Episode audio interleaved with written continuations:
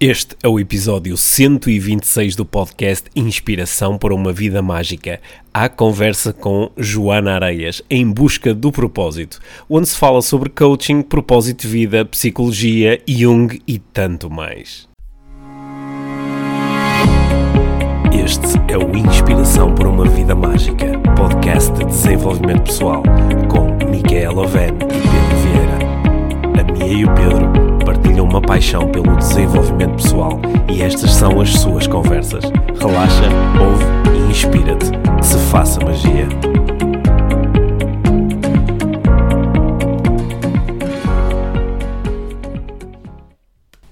Olá, bem-vindos ao podcast IVM.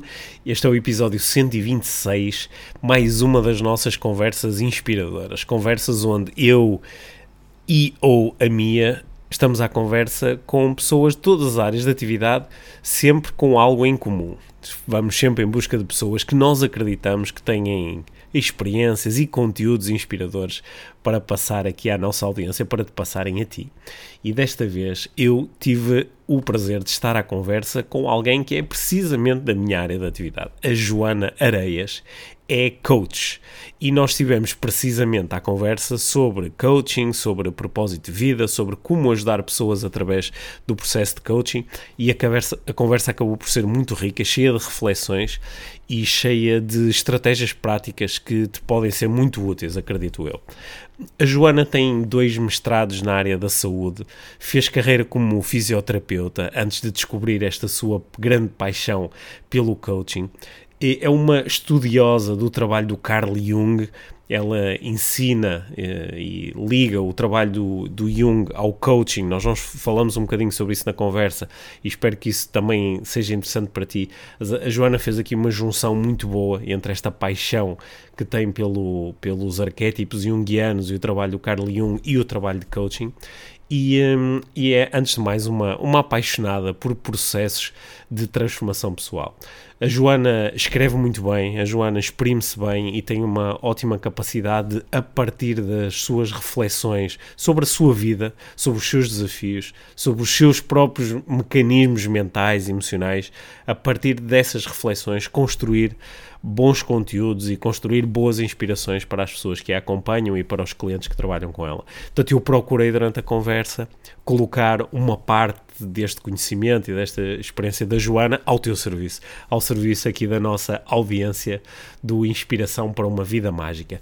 Podes aprender mais sobre a Joana eh, através do seu site joanaareias.pt. Também podes facilmente encontrá-la no Facebook, no Instagram e eh, ela escreve todos os dias eh, coisas que eu acho que são interessantes. Portanto, aí vai um conselho: espreita nas redes sociais a Joana Areias. A nossa conversa foi num lobby de hotel. Uh, aproveitamos um momento em que estava a decorrer um curso da Life Training e eu estive durante cerca de uma hora à conversa com a Joana. Portanto, vais ouvir na conversa, vais ouvir ruído, vais ouvir pessoas, vais ouvir música. É quase como estares sentado connosco numa mesa de café a ter uma conversa eh, inspiradora, enérgica, dinâmica sobre desenvolvimento pessoal. Portanto, sem mais demoras, deixo-te com a Joana Areias. Espero que gostes. Então, Joana, bem-vinda. Obrigada. Às conversas de inspiração para uma vida mágica. Muito obrigada. Sim, que são as conversas com maior pressão que existem no mundo dos podcasts. Já estou a sentir. Sim, sabes qual é a pressão? A pressão é que isto se chama inspiração para uma vida mágica. Os nossos convidados têm que inspirar para uma vida Ai, mágica. meu Deus. Sim. Inspirar e para uma vida E para uma mágica. vida mágica, Não é para qualquer coisa. Então, olha, eh, eu tenho algumas perguntas que gostava de fazer, Uhum. mas eh, acho que podemos começar a nossa conversa eh, falando sobre coaching. não é? Ok. Porque acho que, entre outras coisas, tu assumes-te como coach. Sim, não é? sim, sem dúvida, sim. claro. Quando, quando tu pensas em coaching, é? coaching é o que é para ti? Grande pergunta. Olha, antes de mais queria só agradecer Sim. este convite, Sim. porque é sempre simpático conversar Hum. contigo e, e é um privilégio. O que é que é coaching para mim? Olha, eu acho que coaching para mim é, antes de mais nada, um sítio seguro onde as pessoas podem chegar e ser quem elas são. No seu melhor, no seu pior, mais infladas, mais alienadas, sei lá, no melhor momento, no pior momento, mas elas encontram um sítio onde a pessoa que está ali está lá só para elas, para as receber como elas são e vai amá-las, entre aspas. Estou a fazer assim com os dedos. Sim, sim. Uh, vai amá-las, vai gostar delas, vai continuar a, a querê-las na mesma, independentemente da performance que elas façam naquele momento ou na vida delas. Que, que, tu, tu focaste aí logo no início, um sítio seguro, onde as pessoas podem ser o que são. Não é?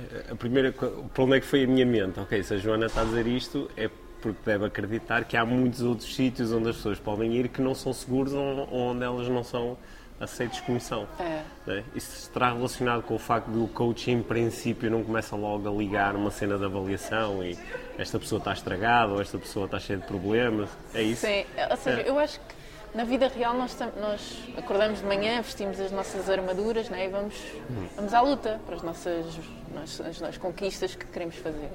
E isso às vezes implica tentarmos superar-nos e sermos para além daquilo que estamos a ser naquele momento.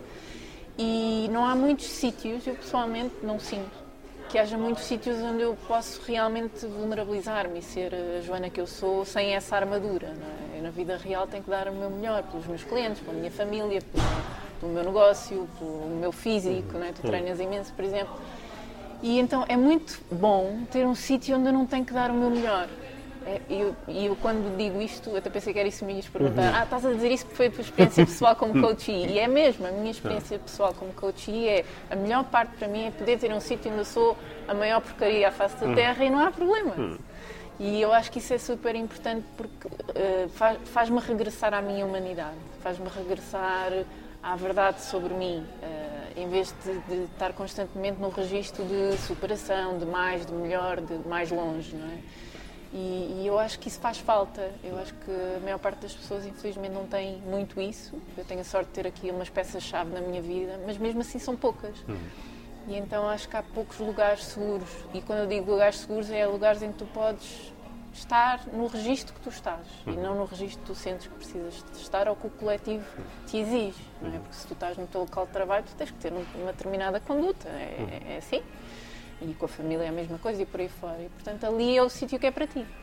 Eu acho, isso, acho que isso é o primeiro ponto de um bom trabalho. devia, ser, devia ser bom era nós podermos sentir assim sempre. Pois era. Bem, íamos trabalhar e também aqui posso ser quem sou e, te- e também é um lugar seguro. Na família também posso ser Serem quem sou. todos é um lugares seguros, não é? Sim. Isso era É uma fixe. ótima utopia. Eu É, acho que sim. Será que isso algum dia vai ser? Achas que algum dia isso vai ser possível?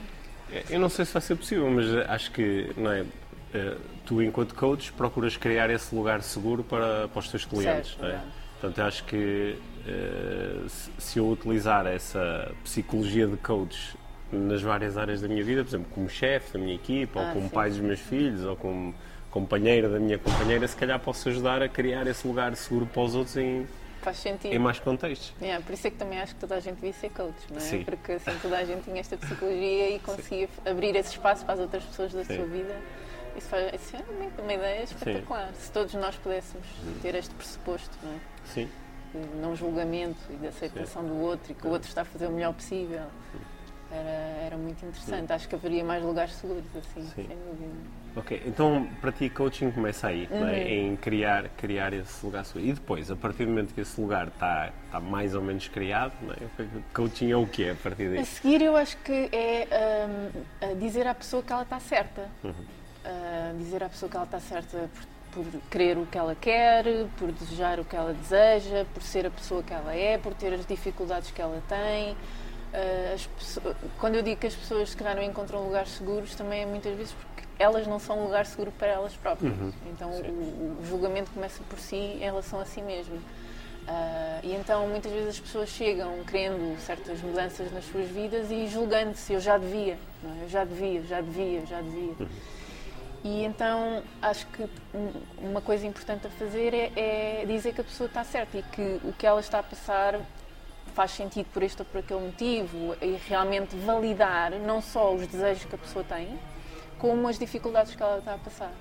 Porque eh, na vida real, às vezes, os nossos desejos não são validados pelo exterior. Tipo, vê lá onde é que te vais meter, porque o que é que tu vais fazer à tua vida, e os riscos e os perigos e tudo. E depois, por outro lado, ah, também não é validada, às vezes não são validadas as dificuldades que nós temos. Ah, não ligues a isso, anda lá para a frente, porque isso não é importante. Pois, mas se estas coisas me estão a limitar, são importantes para mim. é? E, portanto, de alguma forma, elas estão a ser relevantes no meu percurso.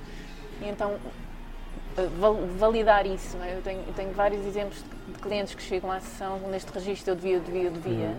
Uhum. E esse é o registro, por exemplo. Imagina uma mulher que quer montar um negócio, quer descobrir o que é que quer fazer no seu propósito de vida ou outra coisa qualquer. Uhum. Depois tem a pressão da família que ela tem que ganhar dinheiro, a pressão dos filhos porque quer ser um exemplo para eles, a pressão de todos os uhum. lados que tu já devias também. Uhum e naquele espaço seguro, então validar o, o porquê que tu ainda não fizeste, apesar de na tua cabeça tu já deveres, então, mas também há motivos pelos quais tu ainda não fizeste, que benefícios é que estás a obter por não ter isso e portanto validar não só o desejo como validar as dificuldades, tipo claro que estás com medo, uau, isso é uma mudança do caraças, ou claro que estás uh, a sentir dificuldade em lidar com este tipo de pessoas, nunca lidaste com esse tipo de pessoas. E portanto relaxa um bocadinho a pessoa, tipo, ah, então eu não sou deficiente. É isso, quer dizer, peço desculpa às pessoas portadoras deficientes, não é isso que eu queria dizer, mas então não tenho aqui nenhum problema. Isso, tenho aqui é, uma peça a variar. Isso, isso é quase um, um, ajudar as pessoas a terem um confronto com a sua normalidade, não é? É. Porque a maior parte das pessoas acredita que, que, são anormais. Anormais no sentido, eu, eu, sou diferente dos outros, porque os outros conseguem e os outros lidam com a pressão e os outros fazem tudo bem. É e estão onde deviam estar, só eu é que não estou onde não devia estar. Sim, é, sim. Porque falta-me alguma coisa. É, é? E, e esse confronto às vezes é duro, não é? Há pessoas com quem eu faço esta proposta da normalidade e as pessoas assustam-se muito com isso. Porque uh, passarem a acreditar que aquilo que vivem é normal, por um lado também lhes retira um, um, um tapete aquelas antes se agarravam muito, que é eu não consigo porque não sou normal, aqui qualquer coisa, não é? é. Há pessoas que se esforçam muito por me provar que têm um problema. é? Às vezes, não, mas o Pedro não está a perceber, para mim é diferente, ou para mim é mais difícil, ou para mim é muito complicado. E acho que se calhar criar esse espaço que tu estavas a falar também passa por convidar as pessoas inicialmente a aceitarem ah, que as coisas são o que são e elas estão onde estão e não podiam estar num sítio diferente se não estavam. Claro, é? claro. Sim, e eu acho que isso também é um, é dos papéis como coach. Hum. Nós também, há pouco estávamos aqui hum. a falar offline hum. de, das partilhas que fazemos online e das hum. partilhas pessoais e das experiências que vamos tendo. E acho que isso também é uma coisa importante para nós como coach, é ser um exemplo para os nossos clientes nesse sentido de pessoas humanas. Um exemplo de normalidade. De normalidade. Pessoas Sim. humanas com dificuldades, que têm desafios, que os ultrapassam, que às vezes não conseguem e pronto, e estamos, estamos todos nesta luta, não é? de, de nos tornarmos as pessoas que desejamos ser e, é. chegarmos onde queremos chegar ah. Gostei, gostei, dessa ideia de nós, enquanto coaches, mostrarmos que somos normais, Exato, não é? Sim. Porque às vezes isto, isto não é fácil não, não é? e tu é sabes fácil. isso, não, porque tu deves ter clientes que, eh, quando tu expões a tua normalidade, eles ficam um bocado desiludidos porque gostavam mais que tu fosse, fosse assim uma super mulher que faz tudo bem, porque isso parece que por um lado dá-lhes assim um alento, né? dá-lhes um modelo, mas ao mesmo tempo também lá está. Desculpa-os. Um Desculpa-os, que é, não, mas a Joana consegue porque tem aqui umas condições anormais. É, né? É, Bom, é verdade. É, então, então somos todos muito parecidos. Sim, eu acho que sim. É uma sim. das conclusões da prática do coaching, não é? Sim, sem dúvida. Sim. E, e, essa coisa que dizias que é difícil também, é difícil partilhar e vulnerabilizar-nos, porque uhum. repara, quando nós vestimos este, esta roupinha de pessoa que está a tentar ajudar outras pessoas a terem vidas melhores, quando nós não estamos a ter uma vida boa, uhum. todos temos fases assim. Uhum. É, é um bocado difícil de lidar com isso. Sim. uma espécie de, de incoerência, de, uhum. de, é uma espécie de, de desconexão entre a personagem que eu estou a desempenhar, que todos desempenhamos, várias, uhum. não é? E a pessoa que eu estou a ser na realidade na minha vida neste momento. Uhum. E esta discrepância, por vezes, a mim, pessoalmente, quando estou nas minhas maioneses, às vezes custa-me. Eu penso, bolas, meti-me aqui numa alhada, porque eu devia estar a ser uma certa pessoa para os meus clientes. Eu devia, ou seja, estás a jogar o tal é jogo do devia. É igual. Então depois tens que ir ter um coach de coaches Exatamente. que te vai levar, vai convidar a aceitar que claro. as coisas são o que são. Sempre recomendo. É. Aliás, hoje eu até escrevi um post sobre lembrar-me uh, das vitórias que eu já tive. Uhum. Tenho, tenho um bocado de tendência de olhar para a frente e ver o que ainda me falta e não olhar para trás e ver, uau, onde é que eu já cheguei. E isso é uma das coisas que sempre eu vou a uma consulta disto ou daquilo, ou faço um processo de coaching, é uma das coisas que o meu coach, ou o meu terapeuta, ou quem for, naquele momento me ajuda sempre. Porque normalmente perguntam-me, então, mas como é que estão as coisas? E quando eu relato o que se está a passar, eles dizem sempre, bem, mas isso já é incrível. Uhum. E naquele momento em que eu tenho um feedback do lado de lá a dizer, mas olha que isso é incrível, eu tenho a oportunidade de me lembrar que é mesmo incrível. Ou, ou, seja, as coisas que tu já alcançaste, conquistaste, viveste, como, como já passaram, Isso. já é, deixas de desvalorizar. Nem as vejo às vezes. Nem estás a ver? Então, mas tu não viste que é fizeste... alguém de fora. É, não vês que fizeste isto e eu, realmente é verdade. E já viste que pouca gente consegue fazer. E, realmente é hum. verdade. Nem vejo.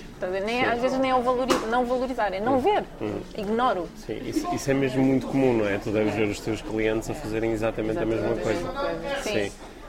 Acho que há assim uma corrente que às vezes nos convida a olhar para as coisas que nós já alcançamos e a celebrá-las muito. E acho que não é provavelmente isso que estás a falar, de, de exagerar no, não, não, é, em relevar é, aquilo que já passou. É, exatamente, é. as duas Sim. coisas. É Sim. ver o que ainda há para, para uhum. afinar e também Sim. com realismo ver o que temos que realmente observar como facto do que já conseguimos. Ok, bom. Disseste aí uma coisa que me interessa muito aqui nas conversas de coaching, okay. né?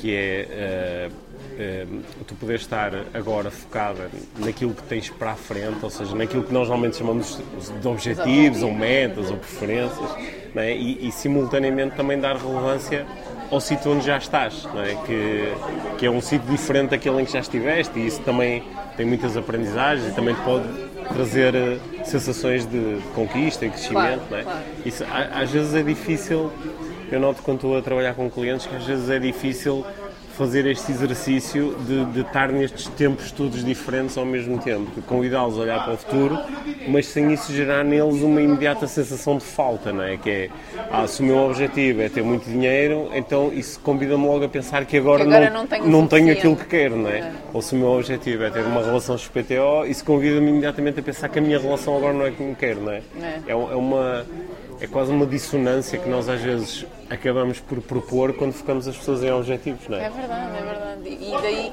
e daí a importância que eu acho que é constantemente valorizar uh, o nosso cliente. Eu, às vezes estamos numa sessão e o cliente está um dia mal e estamos realmente ali à volta do que correu mal e tudo bem.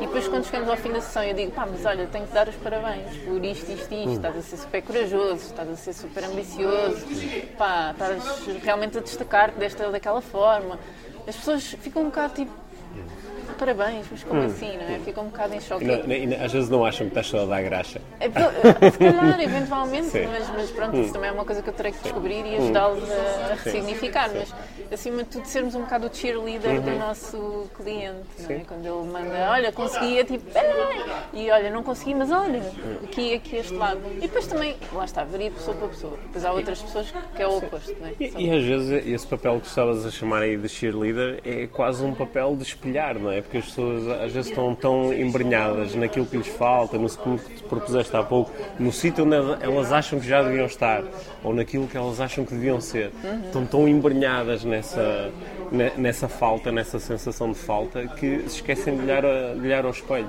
Ou então olham assim de soslaio e nem reparam com muita atenção naquilo que já são, e naquilo que já fazem, e naquilo que... E quando eu faço esse exercício muitas vezes surpreende. Uhum. Quando eu decido, ok, quero ter melhores resultados na minha forma física, uhum. fitness, vá. Sim Ok, então mas vamos fazer aqui uma lista de tudo que tu tens de bons resultados em termos Sim. de saúde e de fitness. E de repente a lista não acaba. É Sim, tipo, são, sou uau, eu fico surpreendo-me, hum. tipo, uau, afinal não estou assim tão mal como eu hum. pensava. Ao mesmo tempo, quero outras coisas. Hum. Então esse processo é muito giro, porque é sempre uma surpresa. Pelo menos para mim acontece muitas vezes. Sim. Como cliente de coaching e de auto-coaching. Eu, eu, noto que há, que há muitas pessoas que ficam um bocado confusas porque uh, as, as pessoas que procuram entrar assim neste meio do desenvolvimento uhum. pessoal uhum. e seguir pessoas inspiradoras que lhes dão dicas e não sei o quê. Às vezes ficam um bocado confusas porque, por um lado, o mundo do coaching e do desenvolvimento pessoal convida-te a, a celebrares aquilo que tens, não é? E fala-se muito em gratidão e em apreciação e, e ao mesmo tempo convida-te muito a, pá, lutar, ir atrás e a transformar. Yeah. E às vezes as pessoas ficam confusas, não sabem bem onde colocar a atenção. E há formas de colocar a atenção nas duas coisas simultaneamente, não é? Eu, eu, posso estar grato por aquilo que tenho e simultaneamente também afirmar Sim. sem complexos que gostaria também de ter esta outra Sim, experiência. Eu acho que, eu acho que as, duas, as duas sensações barra vontades barra atitudes não são inconciliáveis, uhum. são perfeitamente conciliáveis. Uh, não quer dizer que seja fácil, mas também acho que pouca coisa é fácil de fazer neste mundo do desenvolvimento pessoal. Mas, mas eu acho que às vezes eu também dou por mim a, sei lá, passear no Facebook e coisas assim, e tão depressa vejo uma frase a dizer Uh, põe-te em primeiro lugar, como a seguir, logo a seguir. Põe os outros em primeiro, serve os outros. Exato, Sim. é? Eu fico, eu, eu fico todo baralhado, eu fico todo baralhado. Aliás, eu, eu tenho, eu, eu, acho que hoje em dia podemos quase afirmar que para todo o clichê de desenvolvimento pessoal existe o o clichê oposto, oposto, não é? Ah, e às vezes é, é, É difícil ir atrás de clichês. É. E, e, e houve fases da minha carreira que eu acredito que ainda são de repetir, em que eu tive crises de fé. Ou seja, tipo, será que isto é mesmo tudo verdade? Será que eu acredito mesmo nisto? Ah, e depois essas contradições mexeram um bocado comigo. Então, mas então o que é que é verdade, afinal? E esta busca da verdade às vezes é um bocadinho ingrata, porque o que é que é verdade? Sim. Nós não sabemos. Ah, e então, isso é uma coisa também eu acho que a ter em consideração para os coaches que nos estejam a ouvir, ou para pessoas que trabalham no desenvolvimento pessoal, ou para pessoas que simplesmente gostam desta área, vai haver momentos em que vamos pôr tudo em causa. E aconteceu isso nos últimos dois anos, recentemente. E, portanto, foi bastante difícil, porque de repente eu tive que me enquadrar de uma forma diferente com as coisas que eu, de certa forma, ainda acreditava que tinham que ser verdade, não é? Porque os meus resultados também eram prova delas.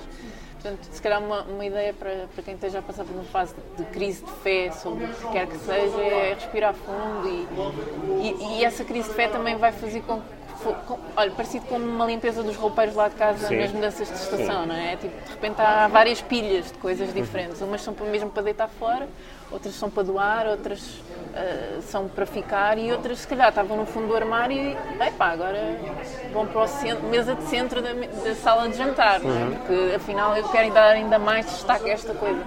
Então essas fases de questionamento também são boas para esta triagem. E acho que estou a sair um bocadinho dessa fase de crise de fé e é engraçado ver o que ficou e o que foi embora. E curiosa por ver o que é que vai acontecer na Eu, próxima. eu também, eu também às vezes agarro nos meus, eh, nos meus blocos de apontamentos ou os cadernos onde eu tomo notas sobre livros que estou a ler ou coisas que me estimulam ou pensamentos que eu tenho. É muito giro eh, ir olhando para trás e perceber que em diferentes momentos diferentes coisas fizeram sentido. É. né? E, e não há problema nenhum com isso. Aliás, aprende-se muito ao, ao perceber que toda a crença que eu tenho agora ela é pela sua natureza transitória, não é, é- não é, é impermanente. Se calhar amanhã vou acreditar numa coisa diferente e, e está tudo bem, não é? E eu acho que à medida que vamos envelhecendo, eu tô, tenho 36 anos, não sou propriamente velha, mas estou mesmo a sentir, começo a ter uma compreensão diferente desse tipo de coisas agora, que não tinha antes. Eu, há 10 anos ouvi essa frase e dizia, ah, ah, isso faz sentido, mas Sim. agora eu realmente Sim. já vi isso a acontecer, eu já vi a acreditar em coisas piamente e Sim. depois, afinal não é bem assim, mas de uma forma tão radical, que eu agora já percebo a vida é realmente muito longa. Sim. É, E co- co- conforme os anos de experiência que cada um de nós tem se vão acumulando, nós também começamos a ficar mais despertos, se, se assim se prestarmos Exato. atenção, mais despertos para a existência de, de uns ciclos, não é? Ah, eu, eu- eu, pelo menos passo por ciclos onde estou muito focado assim na experiência material em fazer a diferença no mundo e agitar o mundo e agitar as minhas coisas e as minhas empresas e os, os projetos e há outras fases onde estou muito ligado àquilo que é imaterial e onde desligo e só que hoje em dia percebo que isso é passageiro depois outra coisa chegará É, sim, há, há uma espécie de percepção de caráter definitivo dos insights que vamos tendo. Uhum. Sim. E Agora acredito nisto e agora é nisto que vou acreditar. Sim, sim. Mas também ando a perceber que não é nada assim, que realmente é mesmo uma transformação constante e, e coisas que eu jurava a pé juntos, que é assim, não- Uhum. e era super óbvio para mim, agora já não são. E, e- e isto também é engraçado perceber nos processos com os nossos clientes, porque quando nós acompanhamos clientes de coaching há muito tempo, vemos eles a passarem por este ciclo várias vezes. E o engraçado é perceber que a experiência emocional que eles têm, vamos supor, uma pessoa vem trabalhar para um processo de coaching e trabalha a área financeira e atinge determinados objetivos. E depois continua a trabalhar contigo como coach e trabalha outras áreas de vida e depois, passados uns anos, decide voltar a trabalhar a área financeira. E essa pessoa vai ter uma experiência emocional semelhante à que teve anos antes a trabalhar a área financeira. Então a sensação que ela tem é voltei tudo atrás. sim Já estou outra vez na mesma. Sim. Mas não está. Não está. Se nós formos ver os factos sobre a realidade dela, ela antes tinha certos resultados financeiros e agora tem outros. Olha, mas gostei de teres falado sobre isso porque é uma, uma experiência que eu às vezes tenho eh, como coach ou até como, eh, como instrutor de desenvolvimento pessoal. Às vezes eh, estar a trabalhar ou com um cliente ou com um aluno e ter a sensação de, espera lá, mas esta pessoa, há algum tempo atrás, passou exatamente por esta situação. E na altura ela fez um conjunto de aprendizagens que agora parece que está a fazer outra vez. Mas se ela está a fazer outra vez, quer dizer que não aprendeu mesmo Sim. naquela altura, não é? Sim, Então, sim. Às vezes tens essa Tenho. sensação. Tenho- Parece que o insight não foi, É. tão só, não foi assim tão sólido como parecia na altura. É, eu acho que. Eu acredito que nós temos todas as Hum. nossas cascas de banana. Eu tenho as minhas, tens Sim, as tuas. sim. E eu acho que há áreas de vida que nos são particularmente mais difíceis.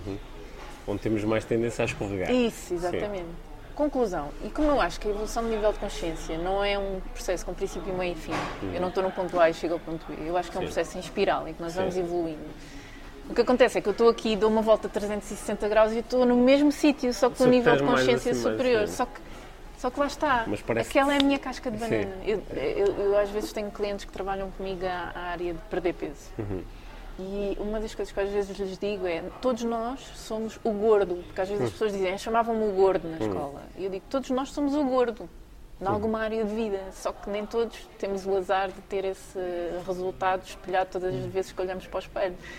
E então as pessoas que têm excesso de peso têm esta dificuldade acrescida quando estão sempre a olhar para o seu Hum. objetivo não atingido. Mas todos nós temos uma casca de banana e uma dificuldade. Eu acho que há áreas de vida em que parece que a aprendizagem custa mais a encaixar.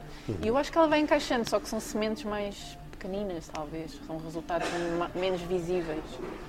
Ah, por causa disso, eu acho que regressamos ao mesmo tema, uma e outra vez, uma e outra vez. E acho que é a jornada que estamos aqui a fazer. Mas isso é uma perspectiva mais Sim. espiritual da Sim. coisa. O, o que pode ser às vezes um bocadinho frustrante, não é? Sentir que estamos a, a voltar Ah, ao mesmo é tempo. muito frustrante mesmo. Olha, mas tu falaste aí na- nesta ideia de- da evolução em espiral. Uhum.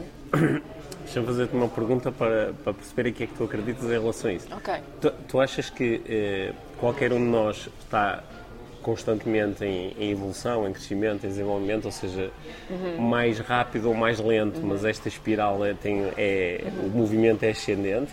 Ou às vezes tu notas em ti ou nos outros que há realmente regressão, que esta pessoa, em relação a este assunto, tem um nível de consciência menor agora do que já teve no passado? Ou, ou não dá para regredir? Eu acho que dá para regredir. Dá. Eu acho que dá. O que é que tu achas? Eu estava a fazer a pergunta, mas Não, eu, eu acho que dá, eu acho que dá para regredir. Eu acho que nós às vezes regredimos porque nos assustamos muito com o sítio onde chegamos. Às vezes é muito assustador. Noto isso, por exemplo, quando as pessoas dão um passo assim largos em relação a, a assumirem a responsabilidade ou a entenderem a capacidade de, de co-criação que têm no mundo. Assustam-se muito com isso e regridem. não é? Há pessoas que, se, que regridem muito porque se magoaram. Magoaram-se, por exemplo. Eh, foram muito corajosas dentro dos relacionamentos, abriram-se e depois magoaram-se e regrediram imenso e, vão, e adotam outra vez um mapa de crenças muito fechado, muito Sim, limitador, muito. You know? Eu concordo. Eu concordo que, que é possível regredir. Já ouvi Sim. acontecer várias vezes. Eh, ah, mas também, mais uma vez, sinto que também pode- nada, não tem que ser necessariamente um- um- uma regressão. Regressão, será que aqui Sim, se, se sim. aplica? Mas Sim. um regredir definitivo. Não é? Mas eu acho que há momentos que também são para Sim, isso. sim. Às vezes há momentos que são para vol- parar. Ou seja, no grande esquema das coisas, esquema das a, a regressão pode fazer parte, Parte. da evolução. Eu acredito É. nisso, sim, eu acredito muito nisso. Mas, mas também acredito Hum. que pode haver uma regressão por, por eh, esbarrarmos Hum. com mecanismos de defesa, como tu estavas a dizer, né? de repente eu estou a progredir e deparo-me com um mecanismo de defesa que é especialmente Hum. difícil para mim. Então mais vale dizer, afinal isto era tudo mentira. Eu já ouvi acontecer. Sim.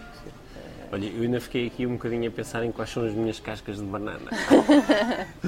Por- Porque de facto eu também, eu também, claro que também observo isso, que por exemplo, eh, para algumas pessoas a área financeira é, é a coisa mais simples do mundo, elas querem dinheiro, parece que ele se materializa assim por artes mágicas. Há pessoas que têm muita facilidade com os relacionamentos, uma facilidade incrível em ter relacionamentos positivos, vibrantes, com, quase com qualquer pessoa. E, e, eh, e há outras pessoas que têm muita dificuldade nessas mesmas áreas. não é? Verdade, verdade. E at- até observo que nós às vezes somos eh, nas áreas onde, que são, onde a evolução e os resultados positivos são muito confortáveis para nós, às vezes somos muito duros a, a julgar os outros.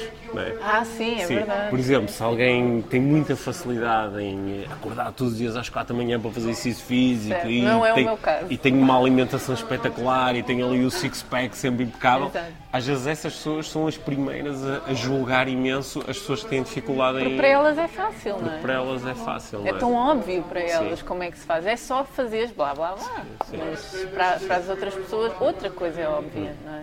Sim. Sim, sim, acho que esse julgamento é muito fácil de se fazer. Uma das coisas que me tem ajudado a mim muito nesse processo é, é observar o- os meus filhos, porque, eh, para além de serem pessoas de quem eu gosto muito, são diferentes e têm, eh, têm facilidades e dificuldades diferentes. E, é, é muito giro eh, perceber isso e, ah, e apreciá-los tal como eles são, pelas facilidades, mas também pelas eh, dificuldades. E é tão engraçado, não é? Como é que Sim. três crianças criadas no mesmo ambiente, com os Sim. mesmos pais, depois se tornam tão diferentes. É uma coisa que, como eu tenho irmão, me questionei sempre muito. Eu e o meu irmão somos muito diferentes. Hum. É curioso como é que nos tornamos pessoas completamente diferentes, Uhum. mesmo em termos de valores e coisas eh, básicas, não é? Daquilo que, que estrutura o nosso caráter. É Parece, engraçado. parece que há umas coisas já vêm assim connosco, É. não é? São assim um bocado de bagagem. É, Mas há outras que são, eh, que, são adquiridas. com- Olha, uma, uma das coisas que eu sei que tu gostas muito Uhum. é do. eh, tu gostas muito do trabalho do, do Carl Jung, Uhum. não é? do, do psicólogo suíço. Certo, é isso. E, eh, e, eh, e tens, tens feito, não sei se já fizeste uma ou duas edições de um curso online onde basicamente eh, ensinas as pessoas sobre os arquétipos junguianos, etc. Uhum. Isso é isso, não é? É, é isso Sim. mesmo. Fala-me um bocadinho sobre isso, que eu, eu, eu gosto muito do trabalho do Jung, nunca me debrucei assim a fundo como tu o fazes, não é? Uhum. Mas eh, há, há um- há uns anos, não sei se foi, foi assim num aniversário especial, eu acho que não foi quando fiz 40, não sei se foi quando fiz 30, não sei, foi assim um aniversário assim daqueles com um número redondo, um grupo de amigos juntou-se e deu-me o, o, aquele livro enorme do Jung, Ah, o o- livro vermelho, o livro vermelho, aquele, que sorte, aquele livro não tenho. pesa alguns 5 quilos, aquele lindo livro, sim, livro, que é uma um- obra é um- de arte. é uma obra de arte. E, hum, Uau! eu gosto, eu gosto do, do, eh, do trabalho dele, acho que foi um trabalho muito importante na altura em que surgiu. né? Mas eh, fala-me um bocadinho sobre isso. Ok, então, olha, eh, o curso chama-se curso de Hum. coaching arquetípico. Basicamente, eh, eu, eu ajudo eh, coaches e pessoas que não são coaches a misturar um bocadinho a ferramenta do coaching tradicional com as teorias do Carl Jung. Eu comecei a estudar Jung em 2013, fiz um curso de introdução à psicologia analítica foi durante um ano e meio e, e na altura também estava a fazer psicoterapia eh, junguiana. Então foi fascinante, porque eu estava, por um lado, a aprender as coisas cognitivamente e, por outro lado, a experienciá-las na minha vida. Portanto, e ainda por cima, a minha professora era a minha terapeuta, então foi bem incrível. porque Cada vez que eu estava a passar por qualquer coisa, ela dizia: Lembras daquilo que eu disse na aula ontem? Eu dizia, "Ah, é isso que está a acontecer. E eu, "Ah, uau, isto é incrível. Pronto.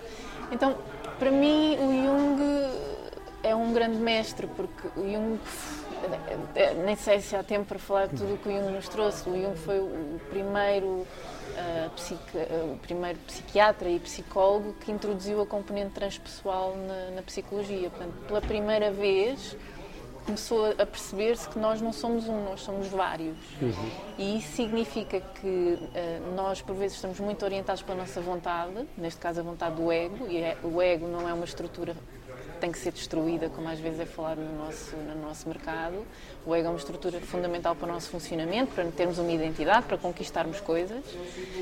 Ah, e então o que ele vem propor é que não é só a vontade do nosso ego que conta. Há outras entidades que existem cá dentro da nossa cabeça e que às vezes não concordam com o ego. Às vezes não concordam umas com as outras. E isso também tem influência na maneira como nós conseguimos viver a nossa vida. E quando eu comecei a perceber isto, isto foi um grande achado para mim. E principalmente ao nível de- de- da compreensão do outro ser humano, das projeções que eu faço nas outras pessoas, com- o quanto isso diz sobre mim, também sobre a importância, porque o Jung o que nos propõe, o grande mito que o Jung nos propõe é o tema da individuação. Então, para Jung, nós estamos aqui na Terra para nos tornarmos cada vez mais nós e cada vez mais tudo. O que o Jung nos propõe é que o grande objetivo da nossa existência é integrar tudo o que nos é inconsciente no consciente. Imagina, não, é? não sei se viste aquele filme Lucy com aquela moça loira. É um filme em que ela basicamente. Vou estragar o filme. Mas basicamente ela toma uns comprimidos e começa a conseguir eh, utilizar mais do que 10% da capacidade do cérebro. E vai utilizando cada vez mais, cada vez mais, e no final do filme. Quem não quiser saber o final, desliga agora o podcast. Mas no final do filme ela desintegra-se, ela transforma-se num mush de nada. E então a sensação que eu tenho é que o processo de individuação é um mito por isso, não, não conheço ninguém que já o tenha concluído, mas estamos todos neste processo de integrar tudo o que nós ainda não somos naquilo que nós somos, para podermos ser tudo.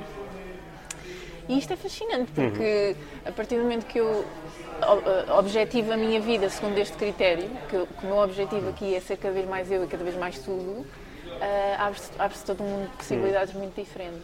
E tem sido muito útil para mim ah, no que diz respeito à minha relação comigo, à relação com os outros, às relações íntimas. Por exemplo, o Jung criou toda uma teoria à volta dos relacionamentos amorosos que tem uma aplicação prática muito grande no mundo dos relacionamentos e que é fascinante e que eu adoro. Portanto, ver o outro como um- um- um- uma pessoa que convidamos para fazer parte do nosso processo de individuação. Ahm, e, e tem sido muito, muito giro. Eu tenho adorado dar os cursos, as pessoas que têm eh, inscrito têm sido super aplicadas, coitadas. Eu até às vezes sinto que lhes dou conteúdo demais e elas ficam um bocado, Joana, respira. Ahm, mas tem sido muito bom. É paixão a É falar. a paixão, sim. Eu tenho mesmo muita sorte de ter descoberto mais um propósito. Sim. é? Olha, o, o, eh, o- o Jung é muito desconfortável para certos ramos da psicologia, não é? Há, há abordagens da, da psicologia que eh, têm muita dificuldade em lidar com, com os ensinamentos e as propostas do Jung, não é? Porquê? Por serem, por serem consideradas muito especulativas ou esotéricas?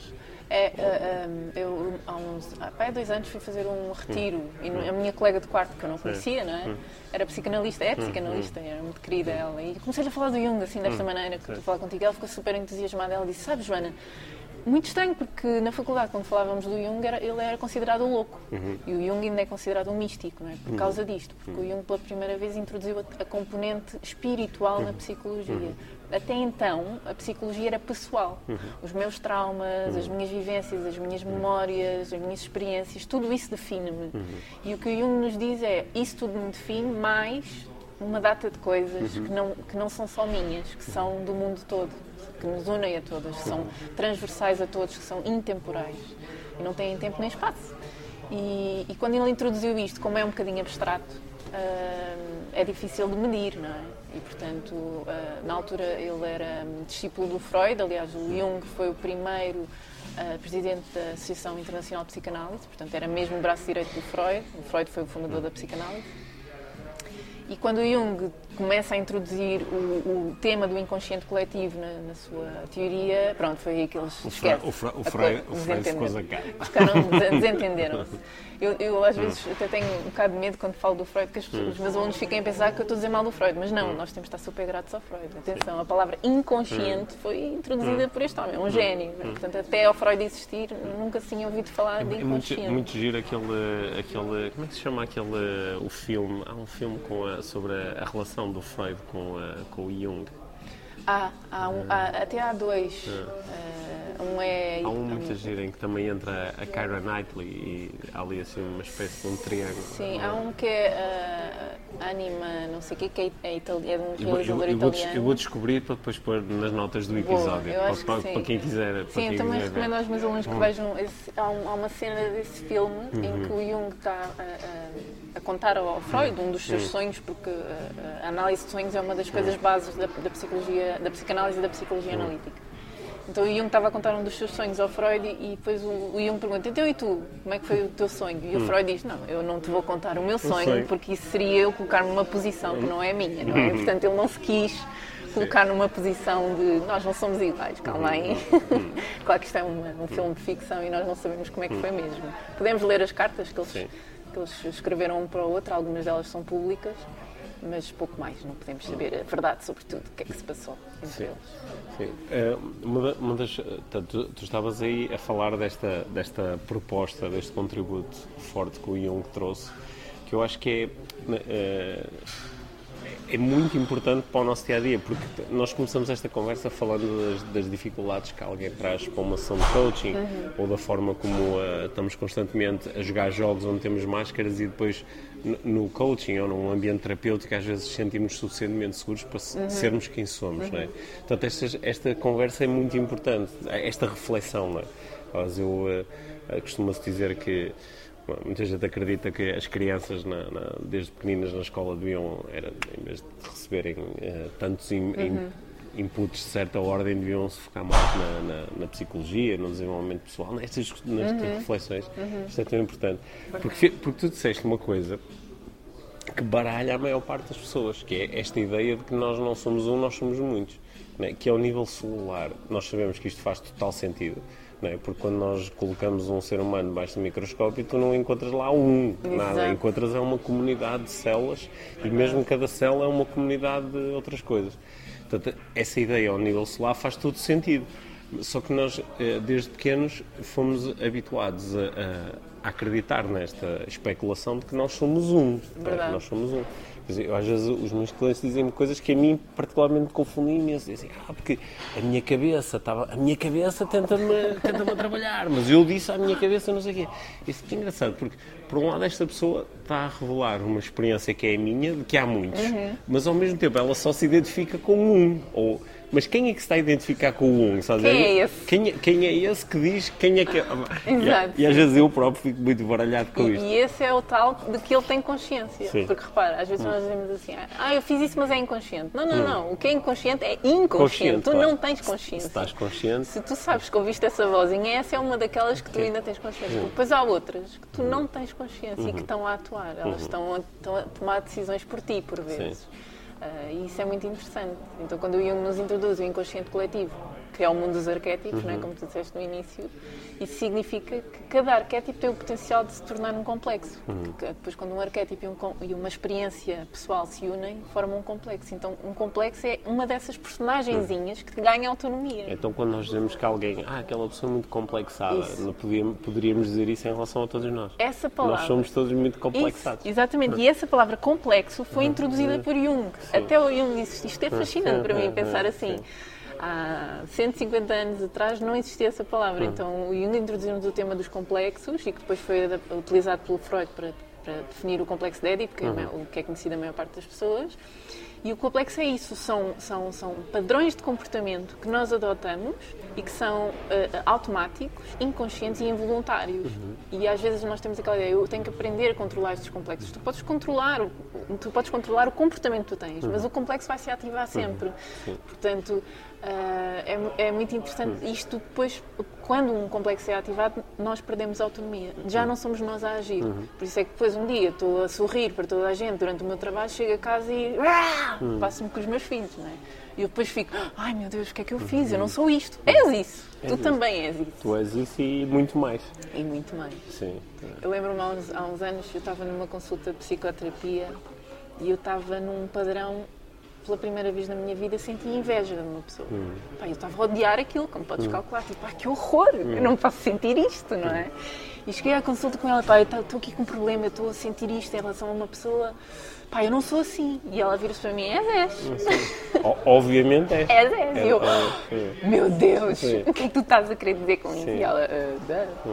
Então foi, foi, foi difícil e ao mesmo tempo um bocado libertador. Ok, Uhum. eu também sou isto, eu também sou. Porque inveja é uma emoção bem feia, Uhum. não é?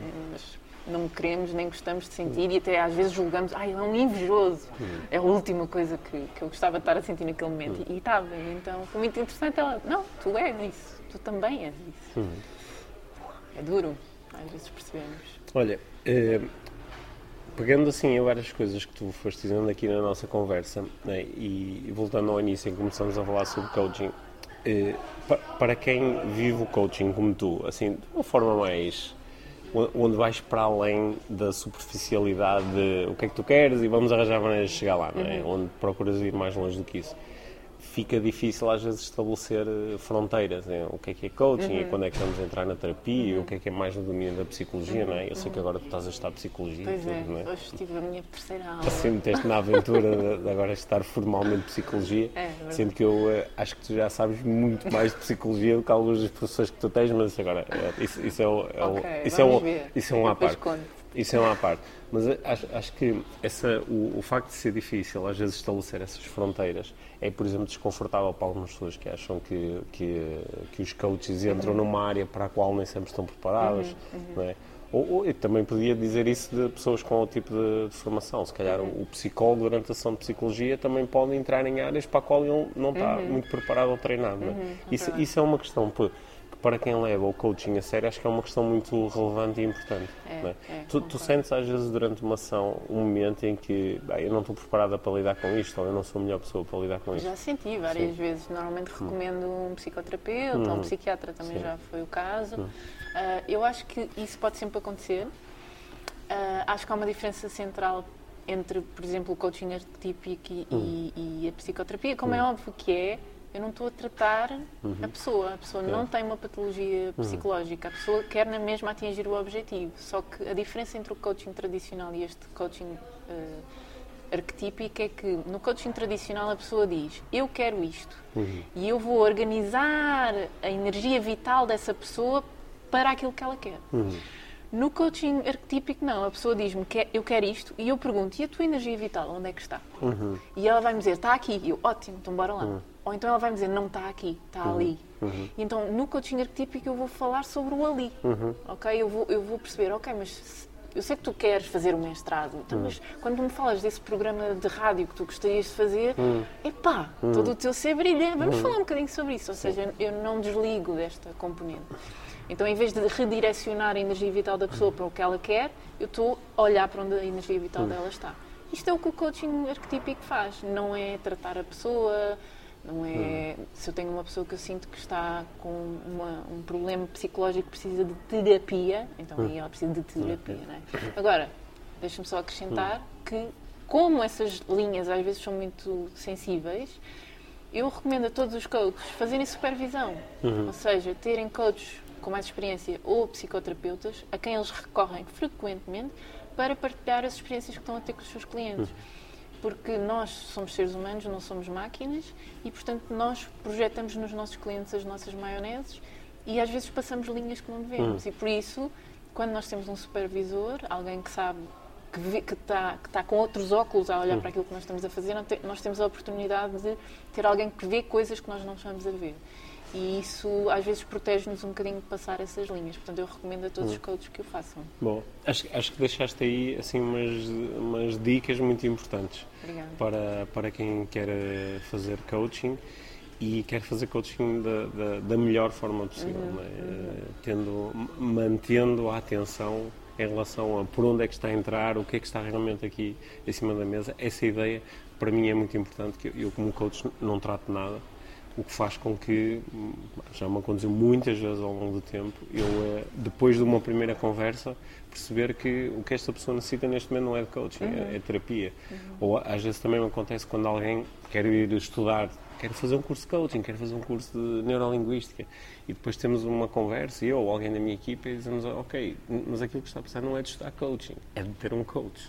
Ou, ou de- se calhar era importante recorrer a um psicólogo ou um psicoterapeuta, não é? E Que giro, então tu até fazes a distinção entre estudar coaching e, ser, e estudar coaching e ter um coach. Também acrescentas Sim, sim porque É há, há pessoas que é é a mesma coisa, há pessoas que querem estudar PNL, dizem que querem estudar PNL, mas elas na realidade querem fazer terapia. Pois. Não é? Elas estão a necessitar, elas até pode ser um terapeuta que utilize PNL. Uhum, M- Mas o que elas estão a precisar é de sessões um para um, onde elas vão falar sobre os seus desafios e vão ah, analisá-los e vão encontrar soluções.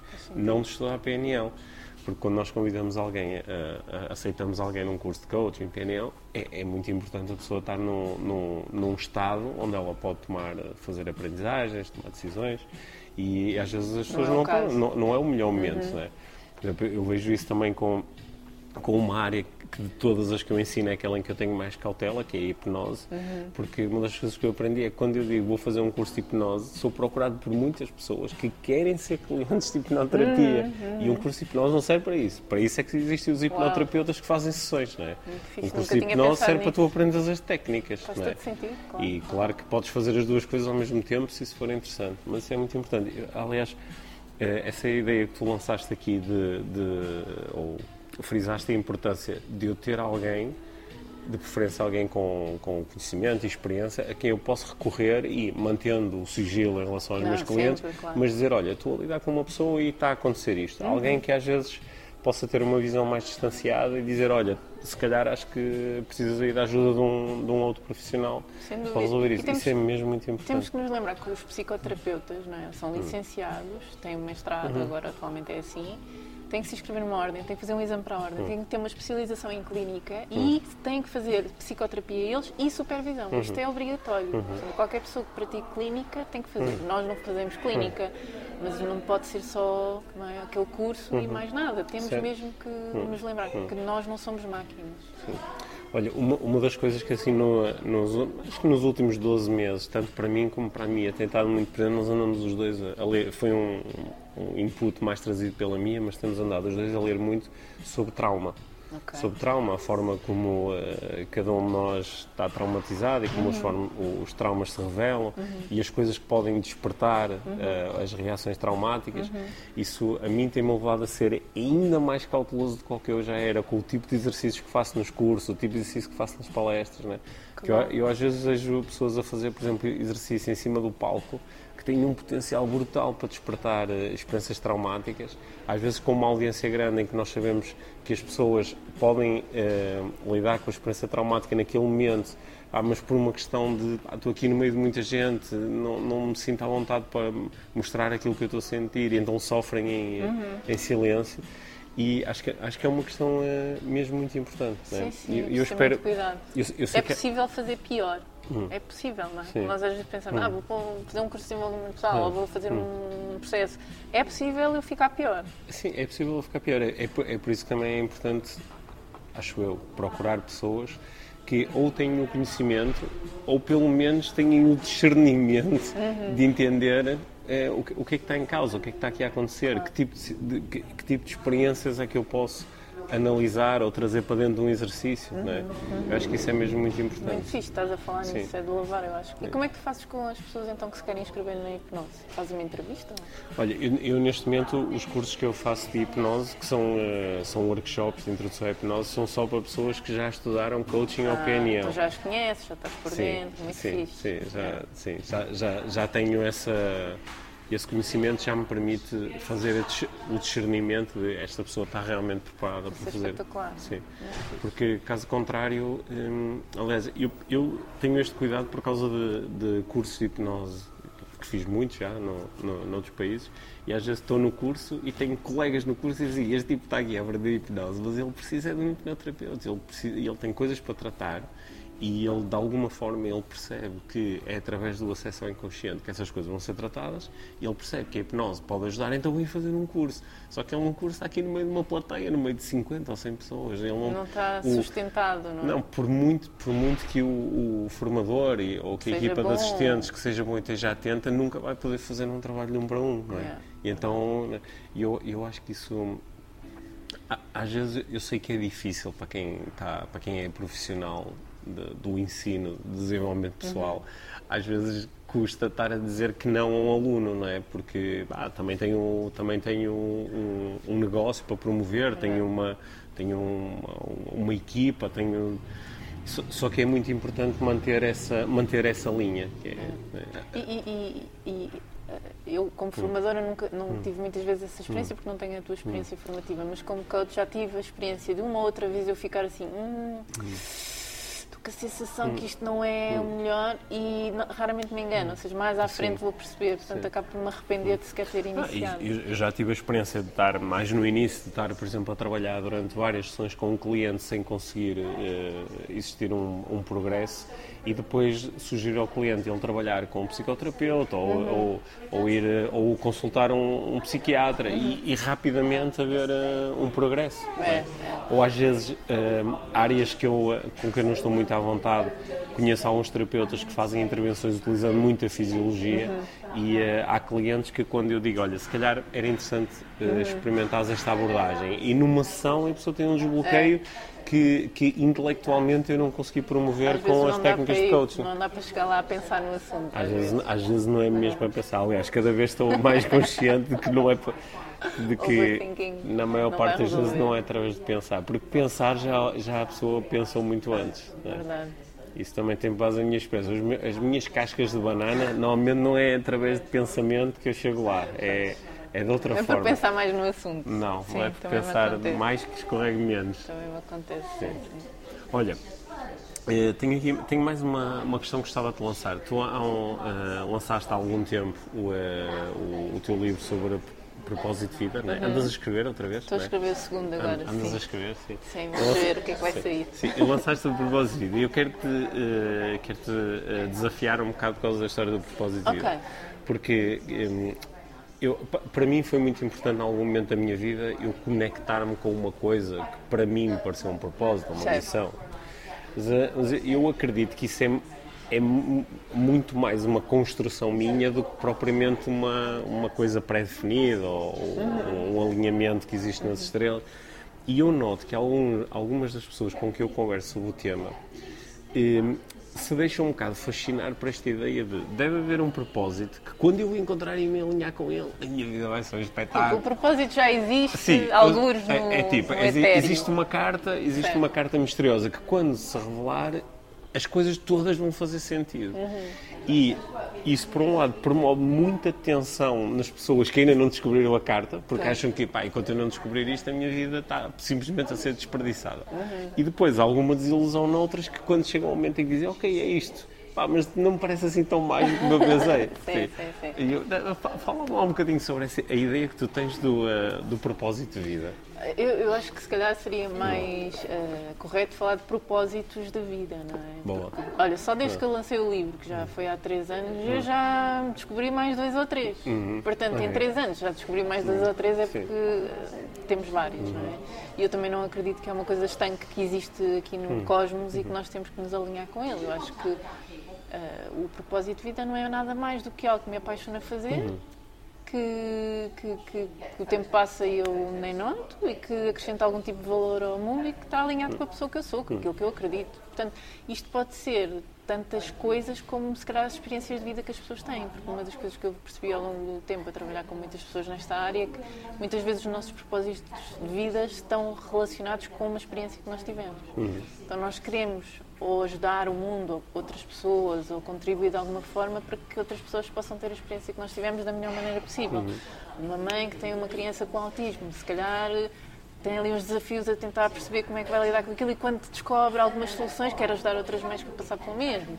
Uma pessoa que perdeu 90 quilos ah, depois quer, ah, sei lá, nem que seja falar com os amigos sobre isso. O propósito de vida não tem que ser sempre ajudar outras pessoas, mas de certa forma... Uma pessoa que teve uma boa experiência como cliente de coaching, depois de repente Isso. quer ser coach e ajudar. Exatamente, sim, isso isso é muito comum, não é? Ah, foi assim comigo. Exato. Então, acho que o propósito Hum. de vida não é esta coisa. E, portanto, uma das coisas que eu digo aos meus clientes é muito engraçado, Hum. porque os meus clientes chegam, imagina, são licenciados em economia Hum. e chegam ao processo de coaching e dizem: Eu já percebi que não é economia, então vais-me ajudar a descobrir a cena que é. E é. E então. eh, É muito fixe porque as pessoas já têm aquela ideia de que eu não tenho que fazer para o resto da vida aquilo que me licenciei. O que é ótima notícia. Porquê? Porque antigamente não era assim. Licencias-te 40 Agora- anos a fazer. agora- Então isso já é uma boa notícia. Só que é engraçado que as pessoas estão a repetir esse paradigma na coisa nova. Quando elas, Sim. eu já sei como é a economia, mas é a coisa nova que, Joana, nós vamos descobrir É aqui ser. é a cena. É. Não, estás a repetir. Não sei se vai ser a cena. Vai ser a cena que é agora, Agora, não é? sim. Agora daqui a 10 anos eu sei lá o que é que é a cena, não é? E depois eu também acho que há uma coisa. Há pessoas que são pessoas de subir uma montanha. Sabes aquelas pessoas que sobem aquela montanha E era é aquela, e estão naquela, e cada vez melhor naquela, e cada vez mais. E depois há outras pessoas, que acho que é o meu caso, que são mais de ir subindo várias montanhas ao longo da vida. Isto no que respeito ao propósito de vida. E, portanto, acho que também temos que perceber qual é o nosso perfil. É? Há pessoas que são assim, de, de ir sempre para uma- um caminho, e há outras pessoas que precisam de ir variando. É, é o meu caso e de muitas pessoas que eu ajudo. E, portanto, pode haver vários. Podes voltar atrás. Olha, uma curiosidade. Eu agora, decidi inscrever-me na licenciatura em Psicologia. Eu sou fisioterapeuta de formação base, mas antes de entrar em fisioterapia, eu tive três meses em Psicologia. E naquela altura, portanto, eu com 18 anos, quando entrei na faculdade, entrei em Psicologia. Só que eu era atleta e achava que queria fisioterapia, então mudei de Psicologia para Fisioterapia. E, portanto, foi em 2001. Portanto, estamos a falar 18 anos depois, depois estou a voltar sim. à origem, não é? O que é curioso. Sim. E, portanto, não só pode haver É a novos. tal, é a tal espiral. É? E Estás outra vez no sítio onde estavas há Olha, 18 anos, estás mas a com ver, uma... Estás a ver, um uma nível de consciência diferente. diferente. Hum. Mas estás a ver, ou seja, não só pode haver novos, como pode haver re- retornos Hum. a, a a paixões antigas ou a ideias possíveis antigas que sempre ficaram aqui, talvez podia ser isto. E que mais tarde se verifica que pode ser mesmo e, eh, e depois concretiza-se. não é? Acho que é isso. Olha, acho que me ajudaste imenso aqui em relação à minha luta mental com a ideia de propósito, eh, só com a forma como começaste e propuseste que o propósito, na realidade, são propósitos. Exato. né? E também com esta ideia de que estes propósitos são, são transitórios. O facto de eu ter um propósito hoje não quer dizer que amanhã não possa ser outro. Claro. Eu, eu acho que isso é mesmo muito importante. Porque algumas pessoas acreditam que existe o propósito, não é? E às vezes eu falo com pessoas que estão muito desiludidas porque dizem, ah, eu tenho 60 anos e não descobri o propósito. É quase como se estes 60 anos para trás não serviram para nada. serviram. Foram um disparate porque Ah, andei a bater com a cabeça na parede sem encontrar o propósito. Claro. E eh, se calhar nós podemos ter o propósito para o dia de hoje, ou o propósito para este mês, ou o propósito para este ano. Claro. E às vezes podemos de facto encontrar uma coisa que nos apaixona tanto que depois olhamos para trás e dizemos que engraçado, há 20 anos que eu ando ah, nesta montanha, não é? É, é, é. E pronto, mas nós não somos todos Elon Musks. Claro, não é? Nós claro. não somos todos Steve Jobs, Sim, que é aquela montanha. Nós, somos, nós somos todos diferentes. E, Uhum. e é curioso porque, eh, nesse caso, o propósito de vida até tem várias semelhanças com o tema do romance. Não é? Porque nós também pensamos no amor da nossa vida. Uhum. Uhum. E uma relação que acaba, uma relação que não teve sucesso. E isso não é, não é necessariamente assim. Portanto, só é sucesso no romance se eu descobrir aquela pessoa com quem eu fico para o resto da vida. Eh, why? Uhum. Sim, sim, Tipo, é. porquê? Mas tens razão, é uma estrutura mesmo muito parecida. É parecida. É parecida. E mesmo a questão da sorte, Uhum. componente de sorte, as pessoas quando chegam para descobrir o propósito de vida vêm com aquela coisa. Eu não sou daqueles que teve sorte de sempre saber o que queria fazer. Sim. E as pessoas que quando vêm para trabalhar o romance também dizem isso. Ainda não tive a sorte de encontrar a pessoa. Uhum. Curioso! Tipo, o que é que será que estas Ma- duas mais, áreas- mais uma vez aquela ideia do início da conversa de eu devia Exato. estar no, num sítio que não que estou agora. a falar do, do que estávamos a falar no início, é Sim. verdade. E mais uma vez também estamos a repetir o tema de aquilo que eu acredito hoje pode não ser o que acredito amanhã. Logo, o meu propósito de hoje pode não ser o meu propósito de vida de amanhã. Sim. Estamos em transformação constante. Principalmente porque eu acho que as nossas experiências contribuem muito para nós descobrirmos o que é que nos apaixona. Hum, sim. Por exemplo, quando comecei a trabalhar como coach, dediquei-me ao propósito de vida, ajudar pessoas a mudar de carreira. Porquê? Porque eu próprio passei por Hum. esse processo e, então, tipo, eu tenho que ajudar outras pessoas a passar por isso, que isto é Sim, muito bom. Eu depois comecei a trabalhar muito na área do romance. Porquê? Porque andei a patinar durante anos Hum. na área do romance e de repente estou finalmente, acho eu, porque a vida é Hum. muito longa e nós não sabemos, mas estou finalmente a acreditar que estou a construir uma relação como eu acho que deve ser. Porque é que quero ajudar outras pessoas a fazer o mesmo? Porque já passei por da isso, porque sei o quão bom é para mim. Uhum. E, portanto, propósito atrás. Porquê é que eu estou a falar de psicologia analítica com os meus alunos? Porque isto Uhum. é, sei lá, uma paixão que surgiu do nada por fazer um curso, por fazer terapia. Lá está, as nossas experiências contribuem para a descoberta de novos propósitos. E por isso é que também eu acho que é tão difícil ajudar miúdos novos, 18 anos, a descobrir o propósito de vida, porque eles ainda não viveram Sério? não é? Eu, eu tenho muita dificuldade com essa faixa etária, eu nem sequer trabalho muito com essa faixa etária. Às vezes pais querem que eu faça orientação vocacional, não é? Sim. Mas eu evito porque eles ainda não sabem da vida, ainda não sabem o que Ou gostam, o seja, não gostam. não- não há nada como su- sujeitar-me positivamente a, a diferentes contextos, É. diferentes experiências. é? Exatamente. Porque eu, não sei muito bem qual é a experiência que vai ressoar tanto em mim que eu vou querer fazer mais disto e fazer isto com outras Claro, pessoas. claro. Bom, E só fazendo é que eu sei. Ó, por exemplo, quando, quando fiz a certificação de coaching, estava convencida que queria ser coach executiva. Estás a Hum. Ver? Salto sim, alto, blazerzinho. Sim, sim. Foi só preciso fazer a primeira palestra numa empresa E para achaste, perceber que não não é é isto, abrir. não é? Foi só preciso fazer a primeira. há tantas coisas dessas que eu achei que ia gostar muito até as fazer. Até as fazer. E, e coisas ao contrário, que eu achei que Ai, não, isto não é ia, não ia achar grande piada e depois foi muito fascinante. É, Olha, quero-te lançar a última pergunta, Conta. que é a pergunta com que nós terminamos sempre as, as conversas Ok. com aqui no, no- no nosso podcast, que é o que é para ti uma vida mágica? Quando é que a vida fica mesmo mágica para ti? Ok. Olha, uma vida mágica Hum. é, para mim, uma. É uma vida que eu acredito, que eu vivo, que eu acredito que é como deve ser. Uhum. E eu acho que todos nós precisamos desenvolver aqui um novo músculo, que é um músculo da intransigência por uma vida espetacular. Uhum. Eu acho que nós não temos essa intransigência, eu acho que nós aceitamos uma vida mais ou menos. Isso é das coisas que mais me custa. É como é que é possível alguém aceitar uma vida mais ou menos? E é- assim como somos intransigentes com certas coisas, não é? tu agora pisas aqui o meu pé, eu digo, ó Pedro, não pises, não é? Ou alguém chega ali e trata-me mal, eu sou intransigente com isso. Eu acho que devemos ser intransigentes com ter uma vida espetacular. E uma vida espetacular para mim é uma vida em que eu acordo de manhã e sei que vou fazer coisas que eu quero fazer com pessoas que eu quero fazer. Quando estou muito tempo a fazer fretes, isso é o oposto de uma Lá vida foi a magia para ti. Exatamente. Portanto, enquanto eu acordo de manhã e aquilo que eu tenho planeado para o meu dia são coisas que me trazem alegria, é uma vida mágica. Uhum.